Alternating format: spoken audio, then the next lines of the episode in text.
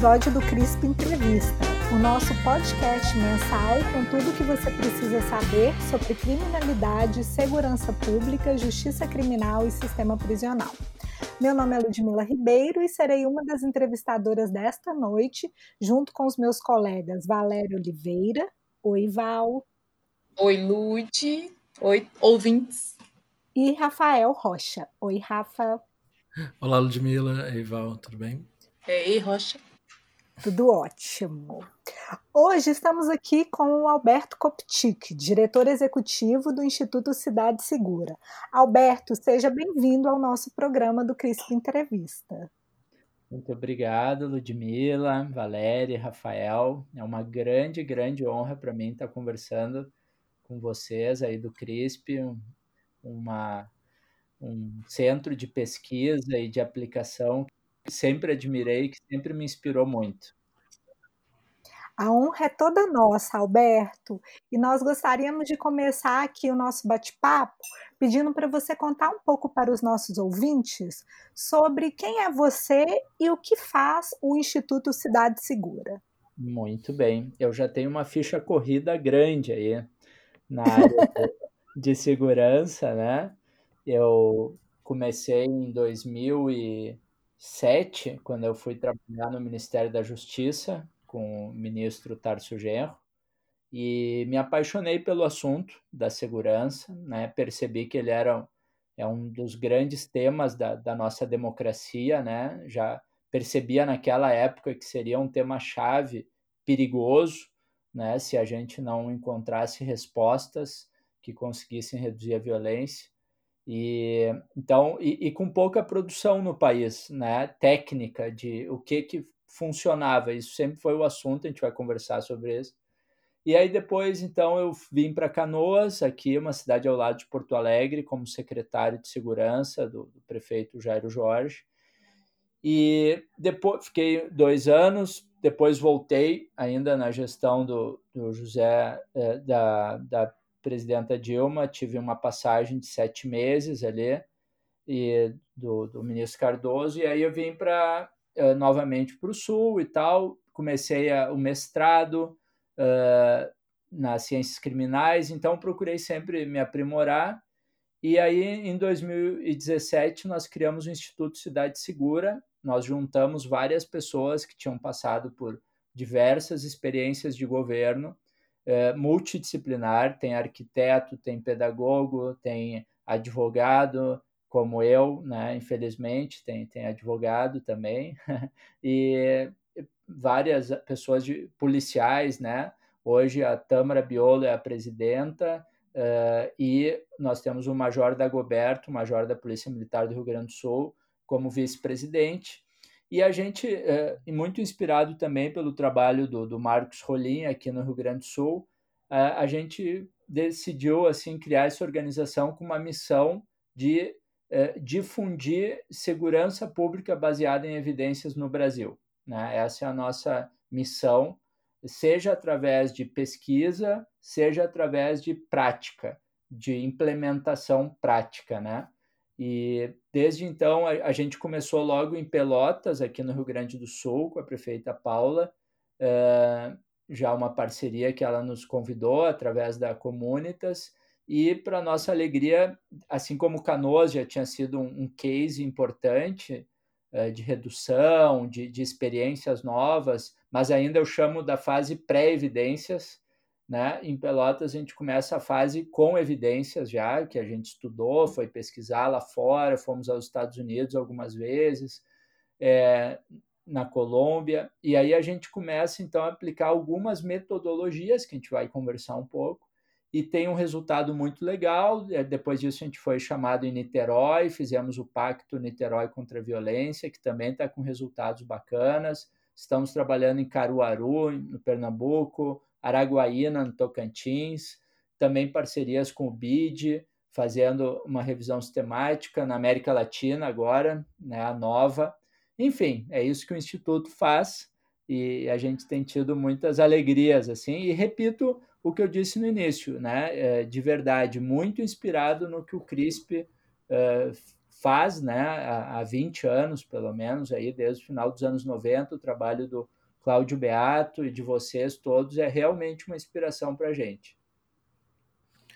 Ah, muito bacana, Alberto.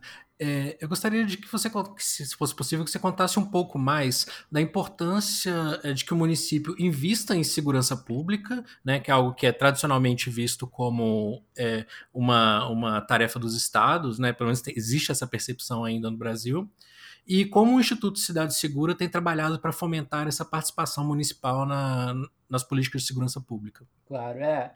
Eu, eu acho que o município é a chave para a gente mudar a segurança pública no Brasil. Né? Isso não tem nada a ver com municipalizar as polícias. Né? Uh, existe essa confusão justamente porque o paradigma no Brasil hoje é falar, falou em segurança, está falando em polícia, justiça e prisão. Né? A gente chama isso, né, na tese eu abordo bastante, do modelo tradicional de segurança, não só do Brasil, mas do mundo inteiro, e eu acho que o município é chave porque ele amplia essa visão.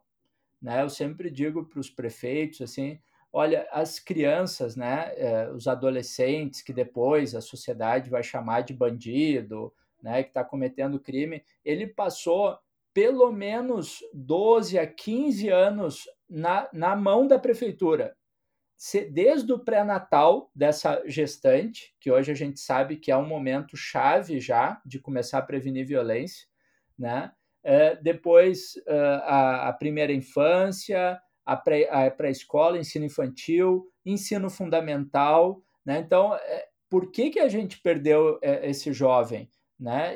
Se a gente estava com ele na mão, ninguém percebeu, por exemplo, que ele estava desenvolvendo um comportamento já de risco, né?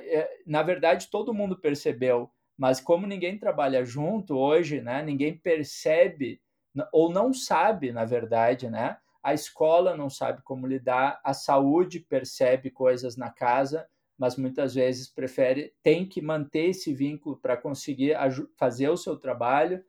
Assistência também, de vez em quando, não tem ferramentas, e a gente, eu tenho, tenho sempre essa imagem, perde entre os dedos, né?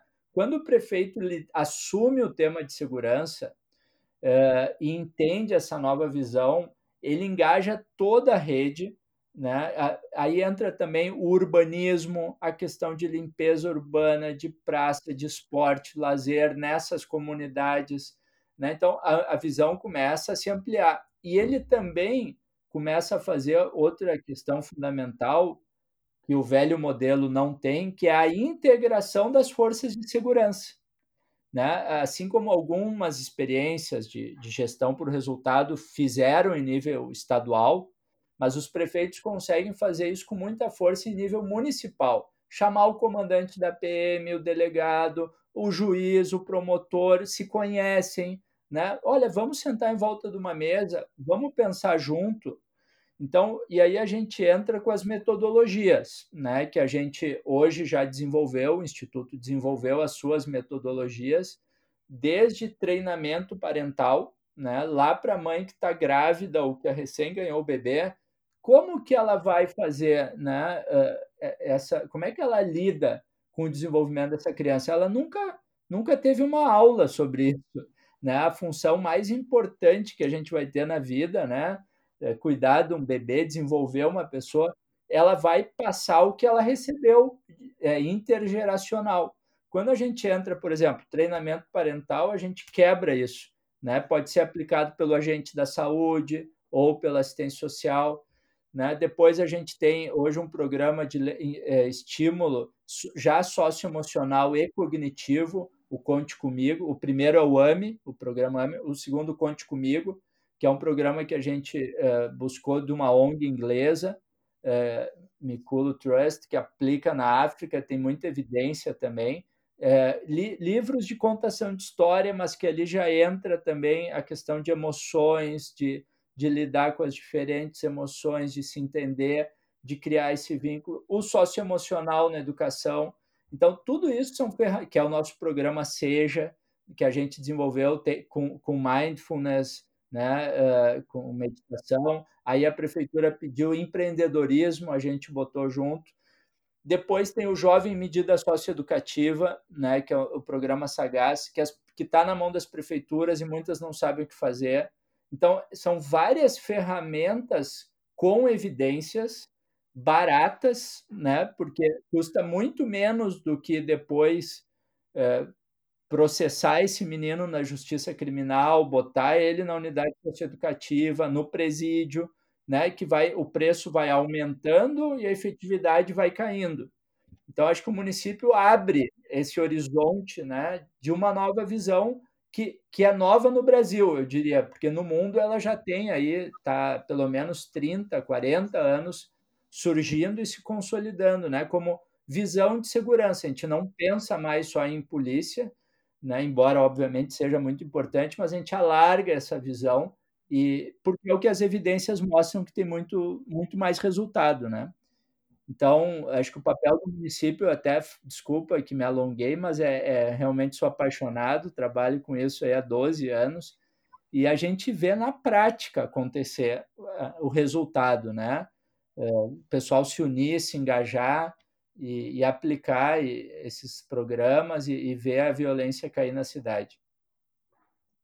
Não, imagina, Alberto, não precisa se desculpar por se alongar, porque a gente estava aprendendo muito com a sua fala. Agradeço muito, porque já deu algumas ideias de perguntas para continuar aqui. É, e você fala de diferentes frentes de atuação, diferente, diferentes métodos que foram desenvolvidos é, para construir essa proposta com os municípios. Agora, é importante reconhecer como que essa forma de abordar a segurança demanda uma visão mais ampla do que é a segurança pública. E por conta disso, eu queria perguntar se você entende que falta uma certa experiência dos municípios com essa perspectiva mais ampla do que seria segurança pública e se isso seria um, um entrave para o envolvimento do executivo nessa questão da segurança, é um, ter uma concepção restrita do que é segurança. É, uh eu acho que não, não só para os municípios, né? Acho que essa nova visão falta para todo mundo, né? O paradigma no Brasil, uh, a gente veio ali depois da ditadura, né? Para uma visão de segurança cidadã que tem muita bagagem de conteúdo, de, de valores importante, importantíssimos, fundamentais, mas a segurança cidadã não conseguiu dar o passo além tecnicamente de propor o que funciona. Né? Então, a gente passou aí esses 30 anos nos governos democráticos patinando, né? sem conseguir realmente virar o jogo. O encarceramento em massa disparou, a violência disparou, as facções dispararam, né? e isso, obviamente, trouxe esses riscos que a gente vê hoje aí para a democracia, de soluções simplistas, né? É, fora, vamos dizer, desse ambiente de políticas públicas. E, por exemplo, né, a gente vem trabalhando com a partir dos municípios com as polícias, algo que vocês também já trabalham, o CRISP há muito tempo, que é policiamento em pontos quentes. Então, o município, a gente cria os observatórios, né, georreferencia o que vocês fizeram manualmente lá no ano 2000, né, com, com Belo Horizonte. Hoje a gente tem ferramentas muito mais fáceis, baratas ou gratuitas, né? Então, por exemplo, com a Guarda Municipal em Pelotas, uma guarda geógrafa, a gente capacitou, ela faz os mapas de pontos quentes e a gente senta Guarda Municipal, Polícia Militar, até o trânsito junto, para alguns pontos no, no centro da cidade, né? horário, dia, hora. Aí começou a fazer planos de cada ponto, o que está faltando. Ah, iluminação, vamos abrir a vegetação. Né? Mas ninguém nunca tinha sentado junto. Né? Então é até impressionante. Assim, as pessoas sempre imaginam que as soluções são, são algo gigantescas, né? que tem que ter algo é, cinematográfico. E hoje a gente sabe que tem intervenções simples, a gente não gastou um centavo, né? E hoje a cidade teve uma queda de 70% de roubo a pedestre, de 450 por mês para 100, né? É, então, é, outra metodologia, eu falei das de prevenção, né? Agora estou falando um pouquinho daquelas de policiamento e aplicação da lei, que a gente chama. a dissuasão focada, né?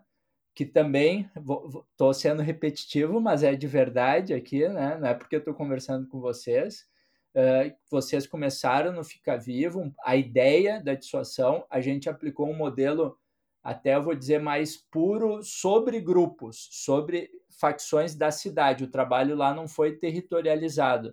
Uh, a gente pegou as três facções e fez aquela metodologia né, que, o, que o David Kennedy e tal trabalharam e criaram em Boston lá em 94 com o juiz da cidade. Ele chamou as facções e disse assim: Nós estamos unidos agora, as polícias, todo mundo, e nós não aceitamos mais homicídio. Se vocês se matarem uns aos outros, nós vamos transferir os líderes daqui e nós vamos punir as lideranças. Bom, a cidade, de novo, está né, tá com uma queda de, de 65% de homicídios, né?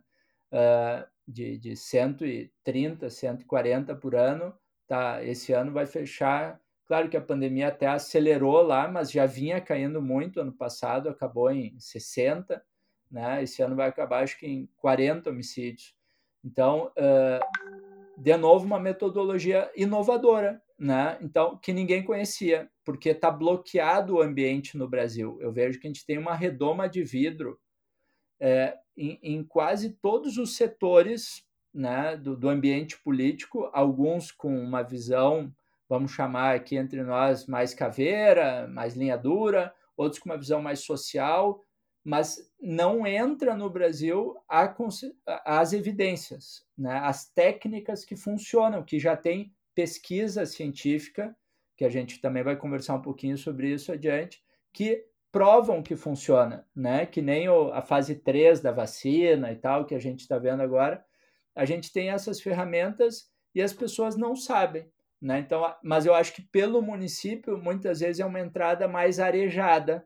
Quando a gente tem um prefeito, ele consegue é, puxar esse debate talvez até mais fácil que muitos governadores que estão lidando com as polícias, algumas questões institucionais mais pesadas, de vez em quando tem mais dificuldade até de inovar e é muito grande. Né? Acho que o prefeito trabalha na esquina, no bairro, é, e isso realmente tem um potencial muito grande. Alberto, foi ótima a sua discussão, porque você já entrou, inclusive, na nossa questão.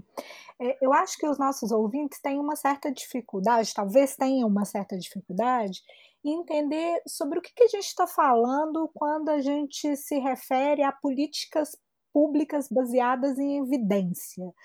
Conta para a gente um pouco o que, que, é isso e como é que a gente separa o que funciona do que não funciona e daquilo que parece promissor. Perfeito. Bom, primeiro que não é a música do Leandro e Leonardo, né? Evidências, que eu sei é famosa, né? o pessoal sempre brinca comigo, né? É, é do Titãozinho Chororó. Olha só, já que erro horrível, né? Essa Valéria é a mestra. É, não é a música, então, do Chitãozinho Chororó, né? Mas, e também não é evidências naquele sentido da perícia científica, né, do direito no processo penal, evidências de um, de um crime, né? Isso é outra coisa. Aqui a gente está falando de, de estudos que tem pelo menos uns 200 anos que a humanidade está aprendendo a fazer esse tipo de estudo, né? É, eu gosto muito de contar a historinha que, que, quando começou lá no navio inglês, né? O pessoal sofria muito com escorbuto nos navios, era, não sabiam o que, que era, a gengiva sangrava e morriam milhões de, de, de marinheiros, escravos. E o médico levou, uh, dividiu em de, uh, cinco duplas, né? Para cada dupla ele deu alguma coisa, e para uma dupla ele deu limões. E essa do, dos limões sobreviveu. Então ele fez um, uma, um, uma, carta para o rei, para o chefe da Marinha Britânica, imagina, né, a coisa mais poderosa que existia. E a Marinha Britânica o, ele recebeu e guardou. Ninguém deu bola, só foram dar bola para isso 40 anos depois. Né? E aí começaram a usar os, os, uh, o que hoje a gente sabe que é vitamina C que falta. Então, os estudos uh, de evidências, né? esse é o primeiro estudo uh, randomizado que a gente chama, né? Claro, na época ainda não era bem randomizado, aleatório, mas a gente divide, seja lá o que a gente está fazendo, seja com crianças, né? A gente está fazendo, por exemplo, lá em Pelotas, com a Universidade Federal de Pelotas, professor Joseph Murray, a gente fez o, acho que é um dos primeiros, se não o primeiro, experimento randomizado controlado que vai medir o impacto de duas metodologias de trabalho com pais, né, que eu comentei com vocês, uh, ao longo da vida inteira dessas crianças. Então, a gente pegou 340 crianças, foram sorteadas, que nasceram em 2013. Uma parte não recebeu as metodologias, uma parte recebeu uma metodologia e outra outra. Né? Tudo isso sorteado né? e vai se medindo o, os impactos disso ao longo da vida. Lá com 20 anos, as crianças que receberam uma metodologia tiveram melhor educação, conseguiram ir mais longe na escola, menos prisão, menos droga, e isso vai formando a evidência. Né? Esse tipo de estudo científico, existem vários tipos de estudos, todos são importantes, mas aqui a gente está falando de efetividade, o que, que funciona. E isso ganhou muito espaço hoje na saúde, né, em, em várias áreas na educação e na segurança já tem pelo menos 60 anos desde os primeiros experimentos. Seja, eu falei esse de criança, teve de policiamento, botaram mais patrulha em alguns territórios, né, e em outros não. Então, esse tipo de estudo nos produz um conhecimento que vai além da impressão que a gente tem. Porque normalmente, quando a gente está fazendo um programa, a gente acha que ele é maravilhoso e funciona. E nem sempre é assim. Né? Pode estar tá caindo por outras coisas, a violência, né? ou talvez até está provocando efeito colateral, né? que é algo que a gente talvez não imagine, né? mas a primeira versão do ProERD, por exemplo, que não é essa que é aplicada hoje, mas a primeira versão que surgiu nos anos 70, quando foram fazer os experimentos, para surpresa de todo mundo, as crianças que recebiam as palestras sobre drogas daquele modelo antigo, que era mais negativo, olha, cuidado, a droga vai te matar, a droga é contra a lei, tu vai preso, tinha, uma, tinha esse viés né, mais uh, punitivo, de mais medo. Quando foram medir, eles perceberam que as crianças que participavam do ProERD estavam bebendo mais, tinham experimentado álcool mais cedo e, e fumavam mais maconha, porque o programa deu a ideia e o estímulo que elas não tinham, do, e é mais do que as crianças que estavam vivendo a vida normal. Então, uh, isso deu um grande debate, né? 5 milhões de crianças já tinham recebido o programa e ele possivelmente aumentou em 20% o consumo de álcool daquelas 5 milhões de crianças. Então, a gente sempre tem que trabalhar. Aí, por causa disso, o programa foi reformado e começou a trabalhar com o que hoje a gente sabe que é o desenvolvimento socioemocional. Né? Equilíbrio emocional é o que vai prevenir o uso. Estou dando só esse exemplo. Então, quando a gente trabalha sem evidência, fazendo patrulhamento, prisões, investigações ou programas, a gente pode estar provocando efeito colateral, né? ou não provocando efeito nenhum, gastando o dinheiro da população.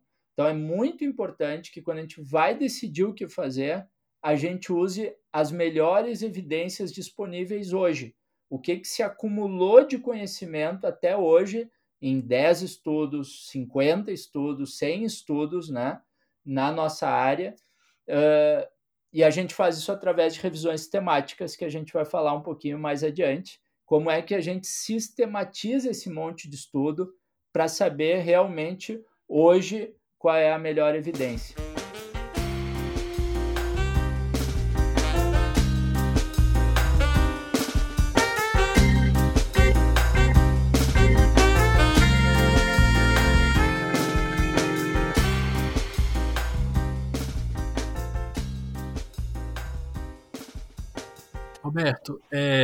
Você tocou justamente nessa questão da, da, de uma revisão sistemática da literatura.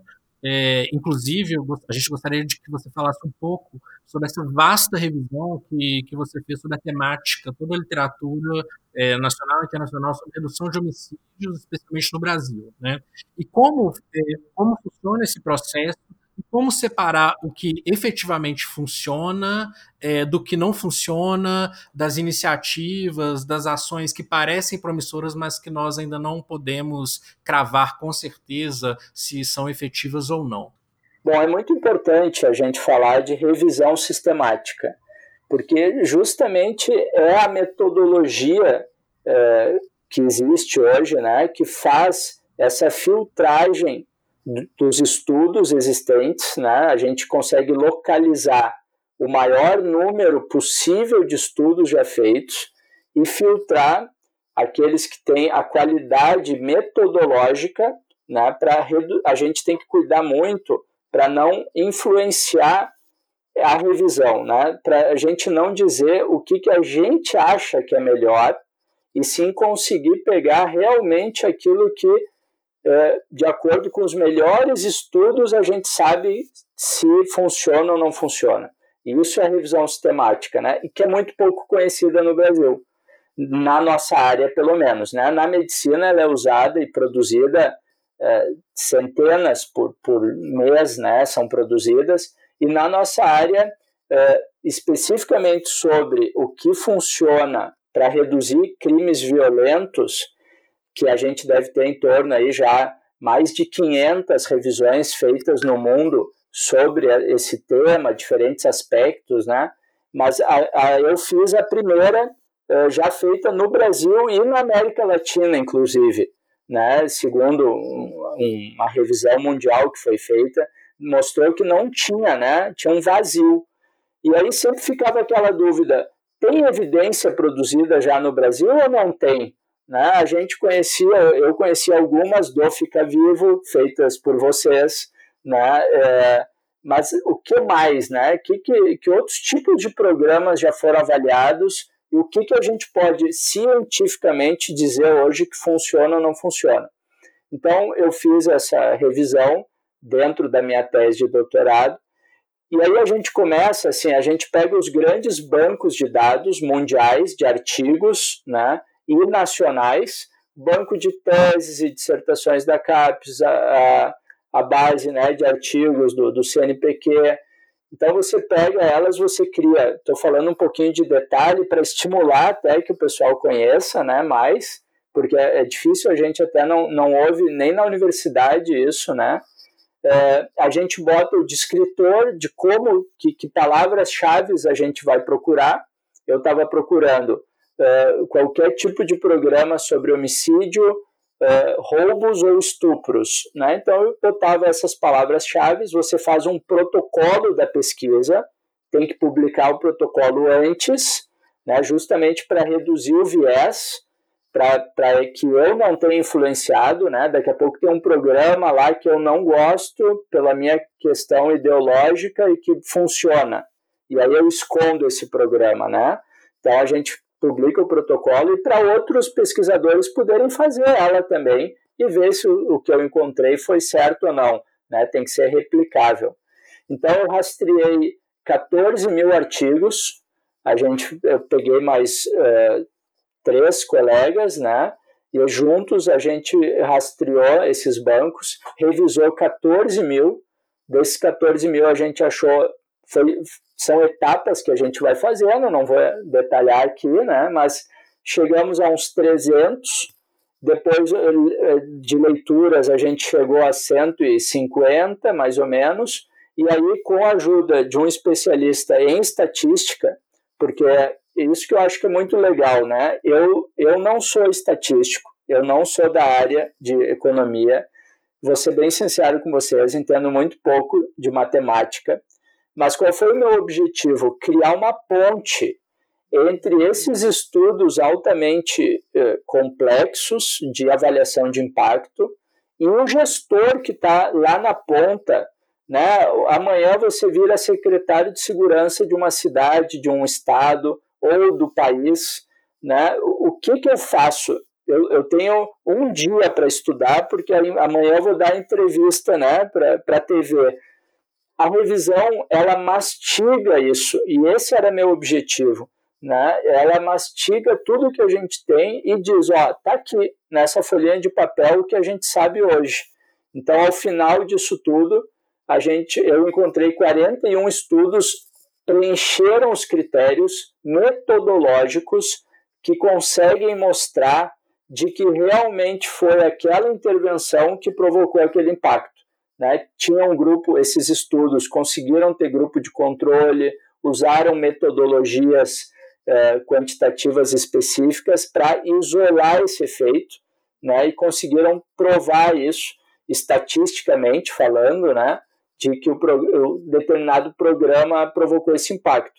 Então, eu achei 41 estudos, me surpreendeu, eu acho que surpreendeu hum, a maioria das pessoas que eu conversei, né? O Daniel Cerqueira estava na banca, o pessoal achava aí que tinha meia dúzia, 10, 15, né? Então, isso até é um otimismo, né? O Brasil está produzindo, pelo menos aí já há 15 anos, é, tá, ainda é devagar, a gente está muito atrasado, mas já começou o que, eu, o que eu chamo de revolução das evidências, né? Eu não, né? O Howard White, que é o, é o papa aí da nossa área, é o diretor da Campbell Collaboration, que é o, o site que, que promove as grandes revisões temáticas mundiais. Quem quiser conhecer, eu sugiro. Né? É, é o grande espaço assim do, do que tem de melhor e ele fala né, da revolução das evidências. Ela começa com os estudos de avaliação de impacto, depois os países começam a produzir revisões temáticas e aí a política pública começa a realmente a usar as evidências para ser formulada, né? Essas essas três etapas assim da revolução. Então é, foi um bom sinal né? E, e, aí vamos conversar um pouquinho sobre o que eu achei também aí nas próximas perguntas. Exatamente, você excelente já vai encaminhando os nossos tópicos, porque na sequência é exatamente o que a gente quer saber. A gente sabe do, do quão relevante e do quão inovadora é a metodologia que você utiliza para fazer esse levantamento, para construir essa análise, é, e, e, nossos ouvintes e nós também, nós gostaríamos de ouvir um pouco sobre quais são as políticas públicas que você encontrou e identificou como sendo mais exitosas em termos de prevenção à violência, e se você quiser já emendar também aquelas que são mais retóricas, é, de acordo sua definição, e, e, enfim, fazer esse contraponto a partir do, do resultado do trabalho. Claro. É, eu achei, assim, uh, alguns resultados bem, eu diria assim, substantivos, né, bem claros, outros não são tão claros assim, porque a gente tem pouco estudo, então a gente precisa mais estudos, né? Mas uh, queria começar dizendo que tem duas grandes metodologias que hoje são as mais sólidas no Brasil que funcionam. E eu, eu juro né, que, eu, que eu não estou falando isso porque estou conversando com vocês, mas é o resultado da revisão né, as duas que nasceram do CRISP, que é o Fica Vivo e é a gestão por resultado. É, o programa Fica Vivo, né, ele tem, eu achei ali, é, acho que 12 estudos no total, e cinco entraram, cumpriram, né, conseguiram chegar nessa parte final. Obviamente, todos são importantes, cada um vai agregando um conhecimento, mas esses cinco, em termos metodológicos, né, é, preencheram os requisitos e é, eu diria que 90% dos resultados que foram encontrados até hoje, com exceção de um muito específico de um ano só, mas é, muito concretamente mostram o impacto que o Fica Vivo é, provoca né, de redução de homicídio nas comunidades. Então, acho que e são feitos por vários autores, o que também é importante, né? com, com muitos anos avaliados. Então, é por isso que é um resultado muito, muito consolidado. Ah, e, sempre me chama a atenção, né? Eu viajo muito o Brasil inteiro. Todo mundo já ouviu falar do Fica Vivo, mas ninguém vai lá e diz assim: eu quero implantar o Fica Vivo. né? Porque tem evidência que funciona, não precisa criar nada novo, né? Pode até dar um nome novo para fazer propaganda política sua, né? Mas então é para isso que a evidência funciona, né? E, e o segundo, é, também é, sólido, que é a gestão por resultado, que o Sou da Paz já tinha feito um grande estudo né, qualitativo, vamos dizer assim, analisando as experiências que já tinham existido no Brasil, mais de 10 estados né, usaram em algum momento gestão por resultado, é aquele, aquela metodologia de sentar, né? Os, os chefes ali, as lideranças, o governador, o comandante da PM, o chefe da civil, é, o judiciário, o MP, e a, a analisar os indicadores em é, regiões né, é, territoriais integradas. O básico é isso, né? De novo, é um programa sem custo nenhum, é metodologia de gestão que tem os seus primórdios aí no IGESP, né, feito em Belo Horizonte. Não quero falar porque eu, eu só estudei isso, não vivi, né, mas acho que 2001, se eu não me engano, que, que teve esse início. E depois começou a se espalhar o Pacto pela Vida, o mais conhecido, mas a gente tem é, vários. E eu achei é, pelo menos quatro estudos, é, achei 12 também estudos, quatro ficaram com um impacto muito forte. Né? A gestão por resultado, ela, eu diria que ela provoca uma queda aí, em torno, no mínimo, de 20% dos homicídios onde ela é implantada. Então, a gente pode cientificamente afirmar isso, né? É, e depois a gente tem vários outros programas. O horário de venda de bebida alcoólica ficou um, logo atrás, é, qual ele tem três estudos. O único problema é que eles avaliaram a mesma experiência com a mesma base de dados também, daquela experiência que, que algumas cidades da região metropolitana de São Paulo fizeram também no início do ano 2000. Né? É, e até para destacar, né, essas experiências todas elas nascem, eu chamo de, de década de ouro né, da prevenção à violência no Brasil. Né? Ali do início do primeiro plano de segurança, no finalzinho do governo Fernando Henrique, até o final do governo Lula, a gente teve em vários estados, não, não só como referência histórica, né, é, e muitos estados de vários partidos com inovação, né, e, e inovação que geraram resultado, utilizaram evidência e produziram evidência, isso que é, que é muito bacana. E a gente tem evidências que a Lei Maria da Penha provocou impacto. O problema é que a gente não sabe o que da Lei Maria da Penha, então fica em aberto, né? A gente tem evidências do Estatuto do Desarmamento, só que ao final só dois estudos entraram uh, e cumpriram essa metodologia, né? Mas todos os outros que também não entraram, todos indicam que o, desarma, o Estatuto provocou impacto, mas a gente também pode ter mais estudos em nível nacional para mensurar isso, para ter uma evidência mais forte. É, e aí a gente tem, eu queria falar um, só o seguinte, é, que encarceramento e o Bolsa Família são as duas únicos programas que têm evidência consolidada de que não produzem impacto. Né? É, o encarceramento, eu achei ali vários estudos, e a maioria desses estudos mostra que não há uma correlação é, entre aumentar encarceramento no Brasil e redução de homicídio. Principalmente a partir, dizem os estudos, indicam isso, a partir da lei de drogas, né, que acelerou muito o encarceramento de, de pequenos vendedores de droga ali, e isso possivelmente perdeu, fez perder a capacidade eh, de, de dissuasão do encarceramento no Brasil sobre homicídio. Né? Então, hoje, é, que é uma das grandes crenças aí da opinião pública, né, do velho paradigma, é se a gente tiver mais polícia na rua e prender mais, cai a violência. E não é isso que os resultados dizem. Os resultados dizem que se a gente tiver uma melhor, uma melhor gestão integrada e programas territoriais preventivos bem focados no território e no público, nos jovens, especificamente com comportamento de risco, a violência cai. Não, não, não precisa. Bom, se para aplicar esses programas a gente aumentar o efetivo, ok, mas só aumentar o efetivo fazendo o velho modelo, isso também a, a, a revisão mostrou que aumentar o orçamento e aumentar efetivo é, a evidência provavelmente ainda não é tão consolidada, mas indica que não provoca impacto.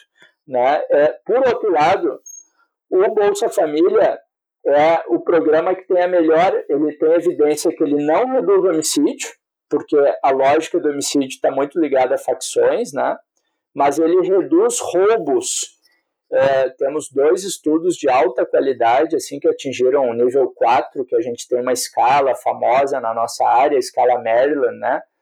É, eles atingiram esse nível 4 e mostram muito fortemente que o Bolsa Família foi aí tão criticado, né, por alguns setores. É, ele é o programa que não é de segurança e que tem a melhor evidência para reduzir roubos no Brasil. Achei super interessante, não esperava achar, né? É, esse, essa evidência. E um outro programa são programas de proximidade, né, que no policiamento a gente, quando bota mais próximas patrulhas, territorializa elas, também provoca queda em, em roubos. Né? Enfim, esse é um panorama geral. Né? A gente tem programa de iluminação, que é promissor, aumentar a iluminação. É, o Disque Denúncia é promissor é, programas de abertura de escola em final de semana, que eu achei também é promissor. Promissor é quando tem só um estudo ou dois, mas de, de fraca é, nessa escala, né? São um pouco mais fracos, eles é por isso que vai para a categoria promissor, né? Mas é um panorama, é, acho que é bem legal, assim como um, um a gente hoje pode dizer que tem evidências no Brasil, né, é, consolidadas. Aí, se vai usar ou não, é uma questão de escolha de cada um. Né, mas a gente tem evidência produzida sobre o que funciona e o que não funciona. Alberto, é exatamente sobre isso que eu queria te perguntar, porque você faz um relato tão detalhado sobre o que funciona e do que parece promissor, e nos dois casos, especialmente do que parece muito promissor, a gente tem ações que são muito simples, que muitas vezes nem demandam é, novos investimentos, demanda muito mais reorganizar, por exemplo, a forma como se dá o policiamento, repensar algumas rotinas dentro das organizações de segurança pública. Então, o que, que falta para que a gente possa avançar rumo a uma segurança pública mais baseada em evidências? Quais são os entraves? Por que, que a gente ainda fica preso nesses mitos sobre o que funciona e quando a gente vai olhar, são exatamente as ações que não trazem resultados, como, por exemplo, uh, o aprisionamento. É.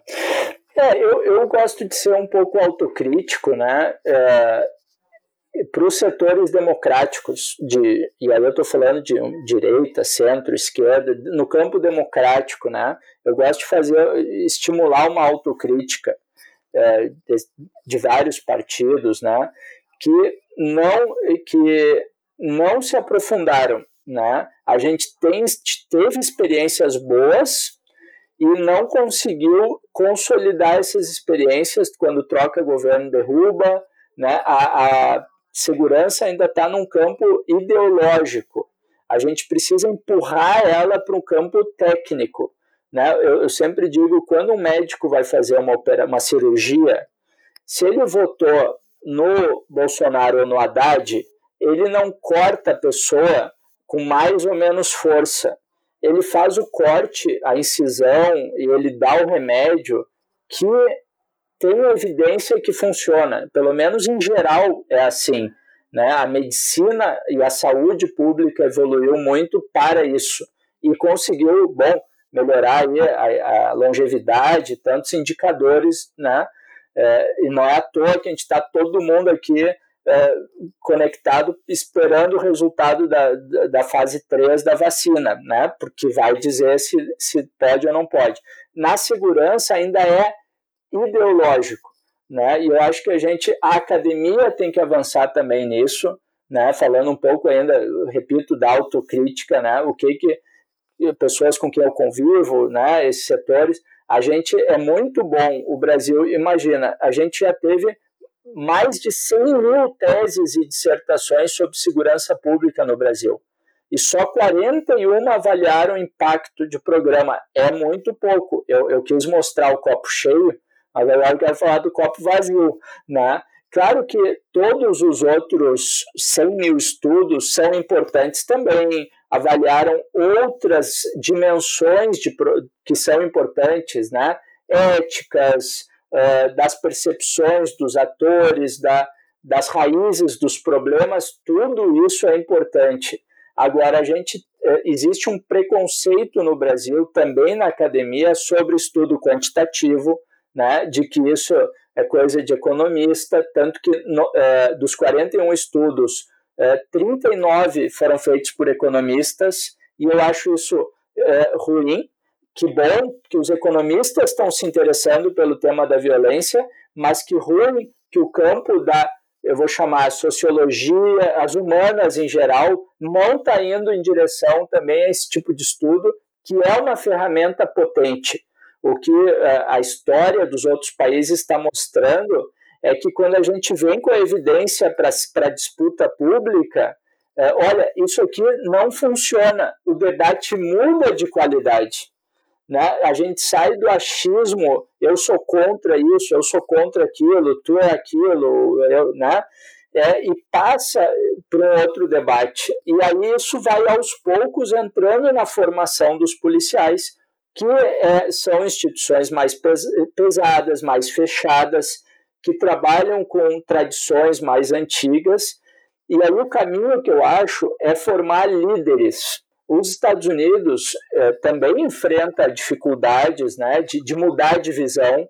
Eu, eu fui muitas vezes para lá, já vi policiais de várias linhas né, eh, ideológicas diferentes, mas quando você vai conversar com eles sobre segurança, eles eles começam a falar, não, mas a evidência não sei o que, porque a gente está aplicando essa metodologia que esse tipo, ele pode não saber é, fazer uma avaliação de impacto, nem tem que saber, ele tem que saber fazer policiamento, mas o que ele usa de informação para montar o policiamento, ele sabe que é evidência. Né? Então, isso é uma mudança cultural e aconteceu muito com formando lideranças. Né? Lá a gente teve, desde os anos 70, alguns, o que seriam os capitães, né? quem está começando a carreira de oficiais, alguns delegados, eu acho que o Brasil, aos poucos, talvez, eu, eu vejo espaço. Né? Não, não, não é um bloqueio. Eu dou aulas em academias das polícias, né? e eu vejo quando a gente mostra o conhecimento, né? existe muita abertura, existe uma falta de, desse tipo de conhecimento. Né? Se estuda pouco segurança pública nas instituições policiais. A gente estuda muito direito penal, o direito também. Não nasceu a criminologia prática no Brasil ainda, que reúne quem está na prática e quem está avaliando essa prática, né? Acho que esse é o desafio aí que não é pequeno para o futuro. Não é pequeno mesmo, é, é bem grande, assim, trazendo um pouco dessa, fazendo link, né? Minas Minas, tanto pelo, pelo CRISP, mas também pela trajetória da Fundação João Pinheiro, tem um histórico importante de formação dos profissionais de segurança pública nessa área de análise criminal. Então, é, a gente, na história da, da constituição do CRISP e das estratégias de aproximação com, a, a, as, com as instituições de segurança pública, tem um engajamento grande nesse processo de formação. Mas, ao mesmo tempo, a gente percebe que tem um aspecto metodológico importante do uso da informação, que é o fato de que ela também está exposta a esses vieses. Né? Não é só construir a análise ou uma rotina de análise de informação que garante que aquela informação ela está livre de direcionamentos ideológicos ou organizacionais que podem fazer com que a gente enfatize um resultado face a outros. E daí a importância de trabalhos como o seu, que vai avaliar a qualidade dessas diferentes estratégias de investigação. Ou seja, não basta a evidência, mas é preciso saber se aquela a metodologia que está sendo utilizada conta a, a, uma história que se aproxima o mais próximo do real. E aí, nesse sentido, eu acho que tem um desafio muito grande, eu queria ouvir você um pouco a respeito disso, que é o do compartilhamento de informação, que a gente sabe que no campo da segurança pública é um desafio grande por conta das relações que por vezes são de desconfiança dentro de uma própria secretaria municipal, de uma secretaria de Estado, entre as instituições de segurança pública. Eu queria ouvir, é, queria que você nos contasse um pouco como que vocês no Instituto trabalham com essas dificuldades para é, é, conduzir, construir essa, essa rotina de compartilhamento de informação, mesmo tratando de um aspecto que gera uma certa desconfiança entre é, os atores. É, esse é um grande desafio, né? No Brasil, a gente ainda vê os dados, indicadores criminais como, como se fosse informação de inteligência, né? Que, que também tem que ser compartilhada, aliás, mas obviamente com mais restrição, né? Mas a gente, as instituições ainda veem aquele dado como algo sigiloso, né? É, ainda são as heranças né, autoritárias esse dado é público, esse dado é de domínio público, né? ele é um bem público, eu diria. E claro que eu não vou pôr ali o nome da pessoa, né? aqui para quem trabalha na área sabe disso. Agora, a gente teria que ter os bancos abertos, né? georreferenciados para qualificar esse estudo. Né? É, isso o que provoca, aí alguém diz, não, mas isso pode deteriorar uma área. Não, essa área já está se deteriorando. É que, como não tem um estudo para mostrar o que está acontecendo nela, não faz política pública ali que precisa, né? Então, a, a, a transparência, até é, é, um estudo que eu fiz uma, é, do, da minha dissertação, o mapa da transparência no Brasil, é, da segurança pública. Existe uma opacidade, né? É, é, você não enxerga você não enxerga qual política aqueles órgãos estão implementando e você não enxerga dados.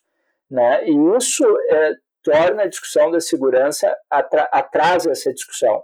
Quando você não tem sobre o que debater. Eu quero uma folha de papel para saber qual é a política que você está aplicando. Se funcionar, né, eu quero elogiar, eu, a gente tem que aprender com aquilo, e se não estiver funcionando, melhorar. Né? Então, é, eu fiz, eu lembro aquela, é, aquela época, eu criei esse índice, analisei todas as instituições, o Brasil tinha, é, nesse meu índice, 18% de transparência, se eu não me engano, já fazem alguns anos. Aí eu fiz o mesmo estudo na polícia de Nova York, que tem seus problemas, tem seus desafios, mas tem mobilização social, tem um avanço de, de décadas também, né? É, numa democracia pelo menos né, a gente espera, mais consolidada, e tinha 75% de transparência a polícia de Nova York. Né? Tinha, tem um relatório onde são dados tiros na cidade, né, é, o uso da força. E no Brasil é uma grande dificuldade, a gente até fez um projeto de lei, o Instituto apresentou no Congresso, ele está tramitando, ele já foi aprovado na Comissão de Segura, na CCJ e na Comissão de Segurança, e espero que daqui a alguns anos, acho que não agora, né, mas ele vá à votação e a gente apresentou aqui na Assembleia do Rio Grande do Sul e quem sabe aí pode difundir com vocês para outros estados, né? É, foi até o deputado Reginaldo Lopes de Minas que apresentou lá no, no Congresso. Então, é, transparência, né? É, e aí o que, que a gente trabalha quando a gente vai para os municípios, né? Uma relação de confiança tudo começa, infelizmente, ainda no nível pessoal. Né? Eu, eu realmente, a gente acaba perdendo tempo para construir essas relações de confiança. Eu, eu já vi em cada cidade que eu trabalhei, é, eu vi pela primeira vez, e, e, depois eles me dizem, eles sentando junto para olhar indicadores e, e, de, e no nível mais avançado compartilhar inteligência. E eles depois me contam, eu, eu tenho 30 anos de carreira, nunca tinha feito isso, nunca tinha sentado né, um coronel e me disse, eu nunca tinha sentado com um delegado para olhar indicador. Né? Então, é uma mudança de cultura que, quando eles entendem como isso potencializa, o, trabalho de todo mundo é um ganha-ganha. Né? Hoje a gente está no modelo perde-perde todo mundo, o índice sobe, desacredita, desestimula. Quando a gente está trabalhando junto, a evidência mostra, né, é um dos resultados que eu achei, os programas integrados têm 75% de efetividade. Né? E nos programas que não são integrados, são de uma instituição só, cai abaixo de 50% de efetividade. Né? É, ela tem muito mais efetividade quando a gente trabalha junto e as evidências mostram isso, né? E a gestão por resultado é, é uma metodologia que faz isso, né? Então é um desafio que a gente tem pela frente no país. Acho que os observatórios municipais podem ajudar e, e a gente precisa avançar na legislação da transparência na área ainda no, no país.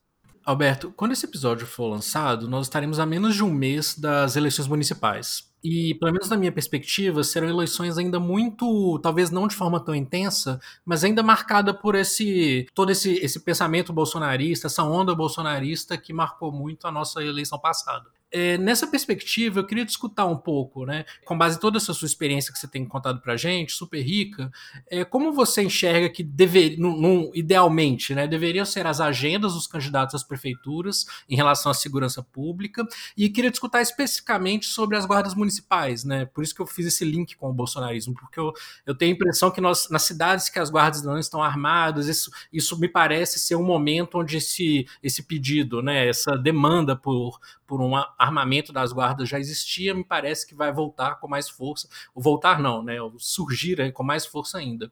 Queria discutir um pouco, né, sobre essa agenda dos candidatos para essa eleição que bate a nossa porta e sobre as guardas municipais, se elas são efetivamente uma boa opção para a prevenção do crime e como. Ah, muito obrigado. É, só pergunta fácil, né? É, mas eu acho que, assim, sem dúvida, eu já falei várias vezes né, que a gente acredita muito nos, no papel dos prefeitos.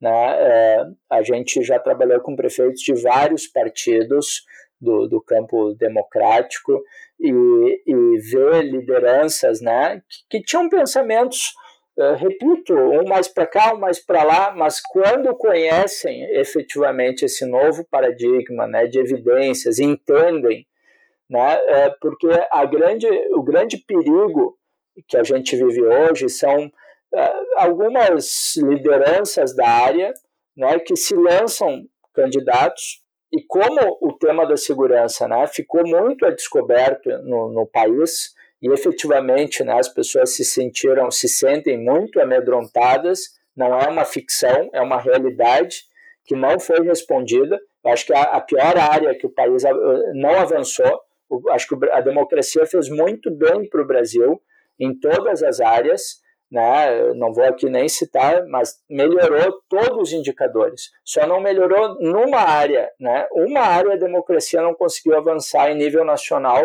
que foi a segurança.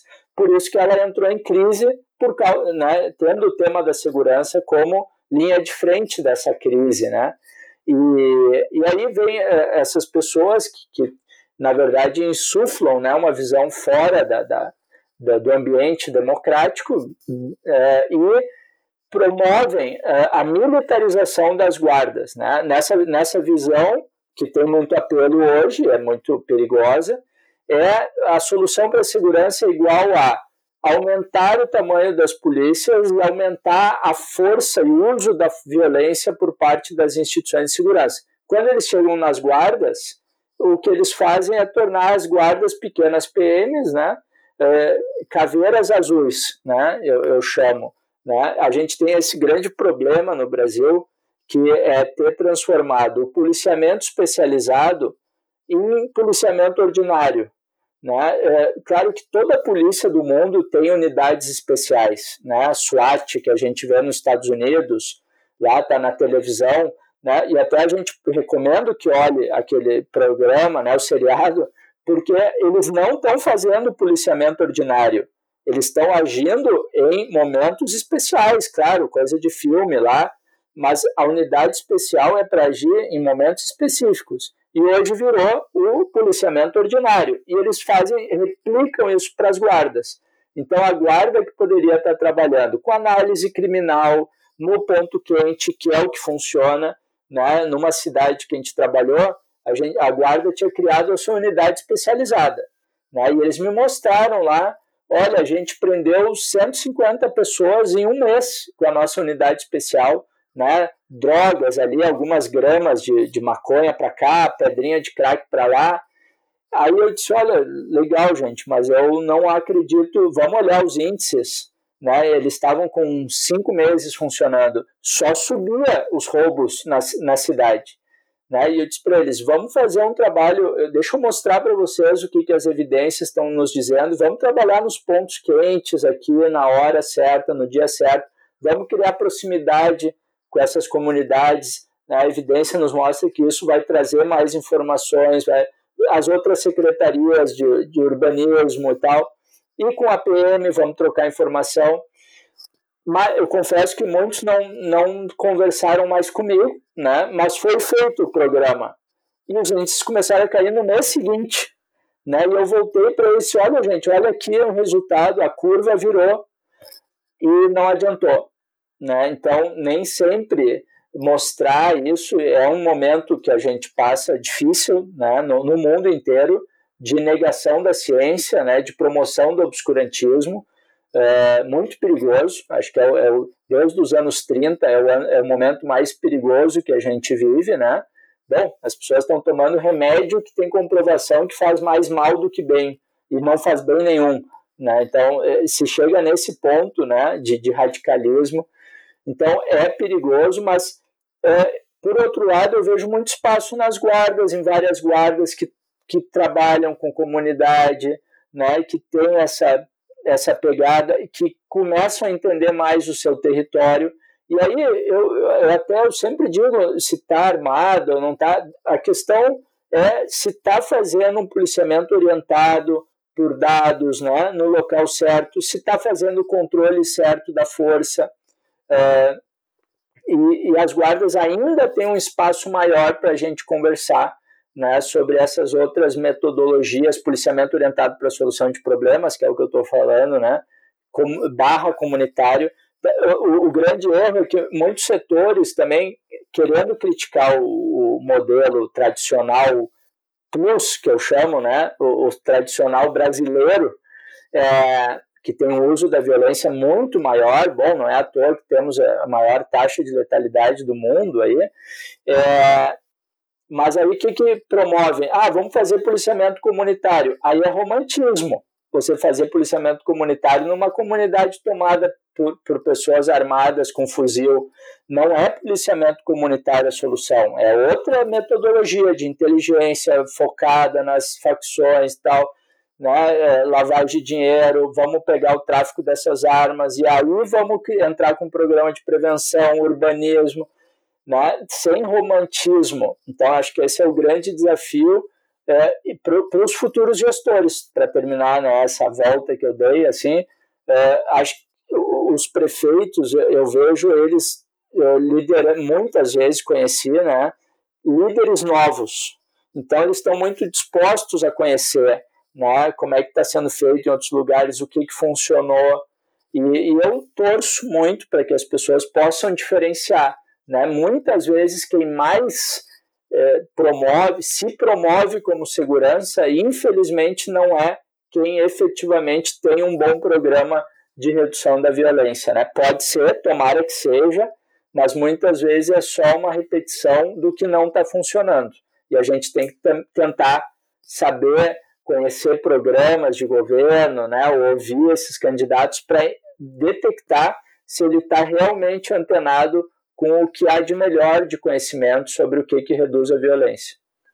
Alberto, muito obrigada aí pelo, por toda a sua discussão relacionada às guardas municipais, porque eu acho que realmente nessa próxima eleição é, essa será uma instituição bastante focalizada do ponto de vista do que, que ela pode fazer, ou como ela pode atuar e o que, que a gente pode esperar dela.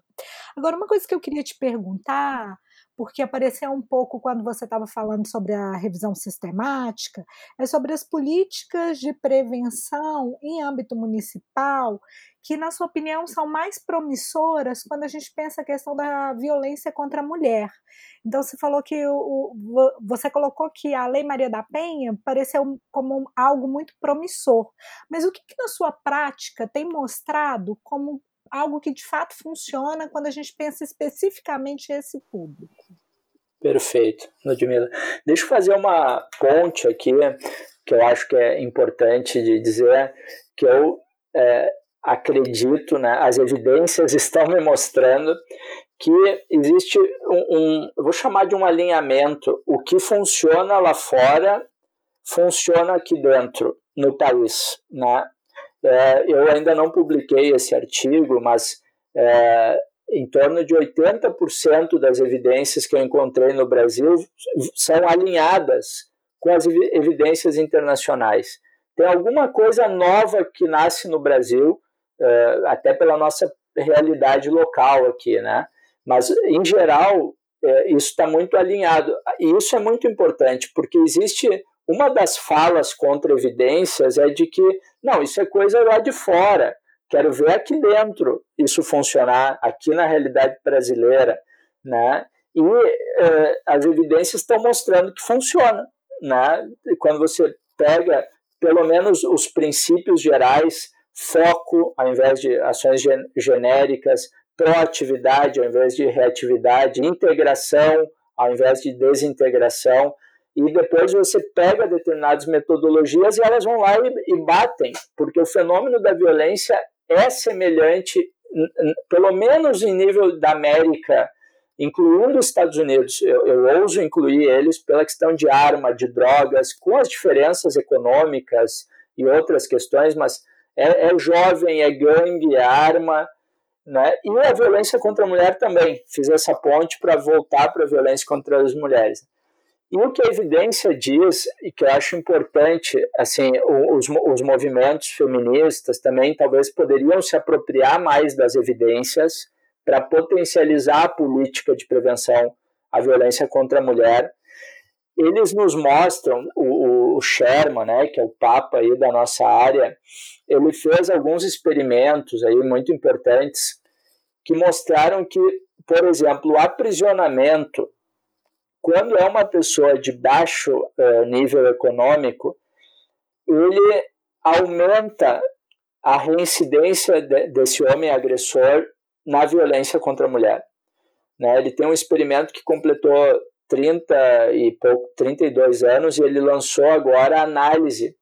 Quando os homens eh, negros pobres foram presos, ao invés de passar por determinados tipos de programas de tra tratamento de homem agressor, as mulheres negras tiveram 120%, foram vítimas 120% mais de violência contra a mulher e mortas do que aquelas que não que passaram pelos outros tipos de programa. Né? Então, esse, esse tipo de compreensão de que determinados remédios funcionam para um segmento, eh, por exemplo, homens de classe média ricos serem presos, reduz a reincidência dele. Né? Então, a gente tem muito conhecimento produzido hoje lá fora e a gente tem muita, muito conhecimento especificamente sobre como prevenir feminicídio. É, a gente tem evidências do, de quais tipos de comportamento e que, aspectos do agressor que a gente tem que ter mais atenção. A gente ainda tem a ideia no Brasil daquela escala, né? violência verbal, psicológica, psicológica e verbal, depois eh, começa a agressão, vai escalando e vai virar um feminicídio. Não é o que as evidências mostram. As evidências mostram que existem algumas vezes, sim, a questão da violência, mas, por exemplo, se esse homem agressor sofre de alguns problemas de saúde mental, principalmente depressão, mesmo que a violência esteja pequena, né, depressão mais arma e mais álcool, por exemplo, aumenta esse risco enormemente. E hoje a gente não está conseguindo fazer análise de risco das mulheres vítimas de violência. Então chega na DEA ou nos centros de referência centenas de mulheres né, vítimas, e aí como que a gente sabe qual é a que vai ter maior risco, né? E eu vejo muito, daqui a pouco, uma que você nem imaginava virou vítima de, de feminicídio. Então, aprimorar esses instrumentos de avaliação de risco baseado em evidências, que a gente chama, tem um grande potencial para a gente focar a atenção realmente, né? E fazer o trabalho integrado. De novo, repito isso.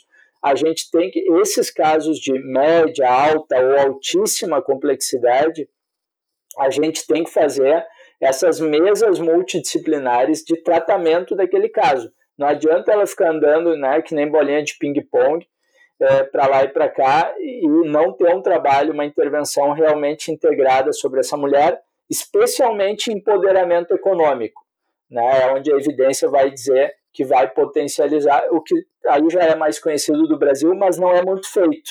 Né? E tratamento de homem agressor, eu diria que a evidência depende de público, depende de método. A gente tem métodos feministas, tem terapia cognitivo-comportamental. Hoje, a entrevista motivacional, junto com o método feminista. Então, tem algumas técnicas, tudo isso para dizer o seguinte: precisamos olhar as evidências internacionais. Ela, a gente já tem aí, pelo menos, segundo o estudo do ano passado que eu vi, pelo menos 450 estudos eh, ou experimentos ou quase experimentos que entrariam nas revisões, né, sobre violência contra a mulher, sobre o que funciona. Então, vamos usar esse acúmulo de conhecimento para aprimorar a política eh, aqui no Brasil. Não, não dá para ficar na, mais do mesmo só. Né? Eu acho que a gente, eh, eu até temo que a gente, cara, hoje a gente está tendo uma piora, pode ser um efeito colateral dos primeiros anos. Estou falando isso, eu sei que é muito impactante dizer, a gente precisa entender melhor os mecanismos que funcionam e os que não funcionam. Né? A gente deveria estar tendo vários experimentos para medir isso, para não uh, cometer equívocos né? que, que nessa área são tão graves. Muito bom, Alberto. A gente agradece muito. A gente já vai encerrando. A gente gostaria de fazer muitas outras perguntas a respeito desse processo é, da gestão por evidências, mas também desse, dessa revisão sistemática, né, ou meta-análise. Mas a gente tem que encerrar, mas a gente agradece muito, nós agradecemos muito pela sua participação, pela sua disponibilidade em compartilhar conosco as suas experiências como pesquisador e como alguém que tem levado adiante essa parceria com municípios em todo o Brasil. Mais uma vez, muito obrigada. Muito obrigado por esse momento maravilhoso que a gente passou conversando juntos aqui, pensando formas de melhorar a segurança pública e a prevenção à violência no nosso país. Parabéns por essa iniciativa, mais essa iniciativa inovadora de vocês de criar o podcast e deixar o convite para todos que quiserem conhecer minha tese, né? Só botar no Google Segurança Pública baseada em evidências, Alberto, já vai encontrar ali a tese, que a gente possa continuar conversando aí pelas redes sociais e deixar um agradecimento muito, muito especial à professora Marília Pata Ramos, foi minha orientadora, né? foi uma amiga, foi uma referência acadêmica, técnica, né? de, da mais alta qualidade, que se embrenhou comigo aí nesse campo novo né? da, da segurança baseada em evidências. Então, um agradecimento a Marília e a toda a equipe do Programa de Políticas Públicas da URGS, que é um programa novo e que já vem produzindo conteúdo de, de referência na área. E também, eh, em breve, vamos estar lançando aí uma revisão né, eh, da América Latina, com o BID, né, apoiada pelo BID, uma plataforma eh, de evidências, mas aí são assuntos para o futuro que a gente vai conversar em outras oportunidades, tá? E que a gente possa se reencontrar em breve, tomar um cafezinho, comer um requeijão mineiro, né? Que eu tenho muita saudade e muito carinho pelas Minas Gerais. Um abração para vocês. O convite já está feito aí para pós-pandemia. E a gente que agradece, Alberto. Foi um prazer recebê-lo aqui, Alberto, e poder aprender tanto com a sua experiência. Tenho certeza que os nossos ouvintes vão adorar esse episódio.